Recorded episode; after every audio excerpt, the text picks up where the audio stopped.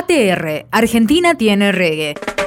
Se trata de un megaproyecto argentino cuyo mentor es Sebastián Gómez, más conocido como DJ Rafleck. Bueno, hola, ¿cómo están? Soy Sebastián Gómez, más conocido en el mundo del reggae como DJ Rafleck. Soy productor, DJ profesional, periodista deportivo e integral y también, por supuesto, gran coleccionista de discos de todo tipo de música. Soy el creador del proyecto Buenas Vibraciones en la Argentina, que tiene tres patas. Por un lado, Buenas Vibras Reggae Party, que es el ciclo mutante del estilo reggae más antiguo de la Argentina, por el otro Bebe Digital, que es un sello discográfico digital, y la tercera pata es Buenas Vibraciones Radio, la parte periodística, entrando en su octava temporada. Soy conductor, musicalizador y productor de ese programa ya clásico de la escena reggae aquí en, en este país. Nuestro multifacético invitado a este podcast único hace también que su proyecto tenga diversas facetas y así se va escuchando el reggae del país alrededor del globo.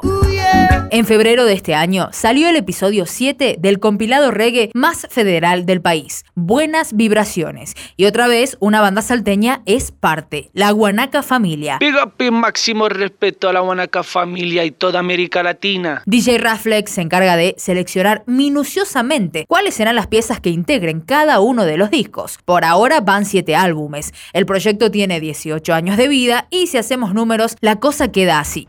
Hasta el momento van siete discos, esto comenzó en el año 2004, eh, el último disco se editó en febrero del 2020, el Argentina tiene reggae, Buenas Vibraciones volumen 7 ATR, con 22 artistas de todo el país. Si sumamos toda la historia, van 18 años, 7 volúmenes y 129 bandas diferentes de todo el país. Para Buenas Vibraciones Volumen 7 había una lista inicial de 106 músicos de todo el país. Quedaron elegidos 22, que pasaron a formar parte de una grilla final y definitiva de este nuevo compilado ATR, Argentina tiene reggae. Eh, la idea de los compilados Buenas Vibraciones es la de contar la historia del reggae en la Argentina por medio de bandas, canciones y por supuesto a nivel generacional. Mientras vayan pasando los años, van también transcurriendo diferentes bandas. Debe ser complicado, ¿no? Descartar, elegir, para después estar conforme con el resultado final. El criterio para incluir bandas siempre se dedujo de primero una convocatoria nacional y luego las generaciones que van transcurriendo a lo largo de la historia misma del reggae en la Argentina. El proyecto nació en el 2002, en el 2004 se editó el volumen 1 con 11 bandas en ese momento nuevas, emergentes, eh, y a medida del transcurrir de los años eso va por supuesto incrementándose en la cantidad de grupos y en la elección. Para seguir una, cronología, si se quiere, eh, el volumen, volumen 1 es 2004, volumen 2 2005, volumen 3 2007, volumen 4 2009, volumen 5 2011, volumen 6 es el 2017 y volumen 7 es el 2020. No se repiten bandas a lo largo de la historia de los compilados.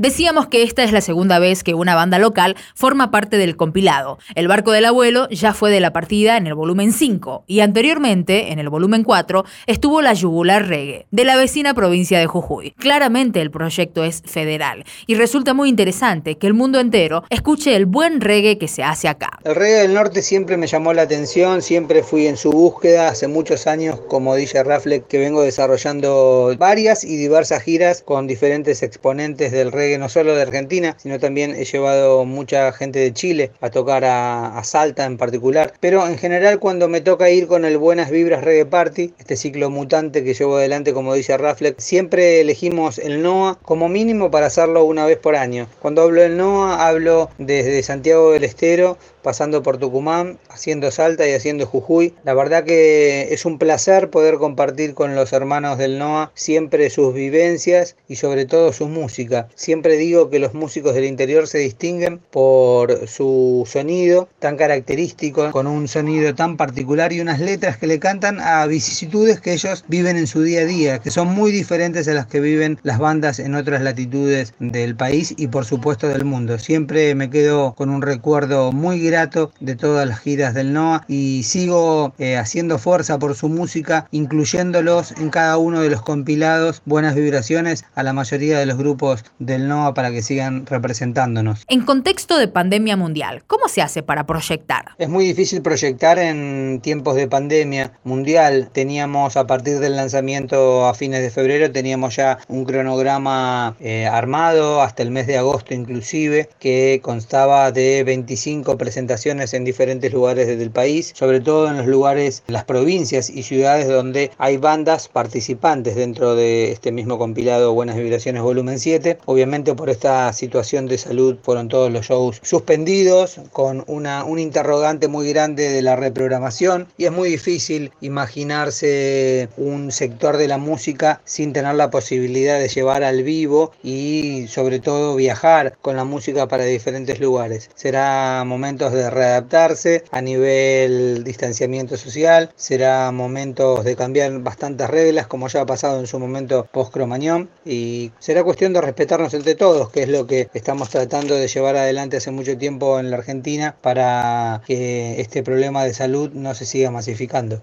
Buenas Vibraciones, volumen 7, se da algunos lujos y cuenta con algunas perlas en las colaboraciones. Marcelo Delgado de la Zimbabue, José Miguel de Sonaganja, Pablo Molina de Todos Tus Muertos y Artifex de León Chalón, por nombrar algunos casos. ¿Quedó claro, no? ATR, Argentina tiene reggae.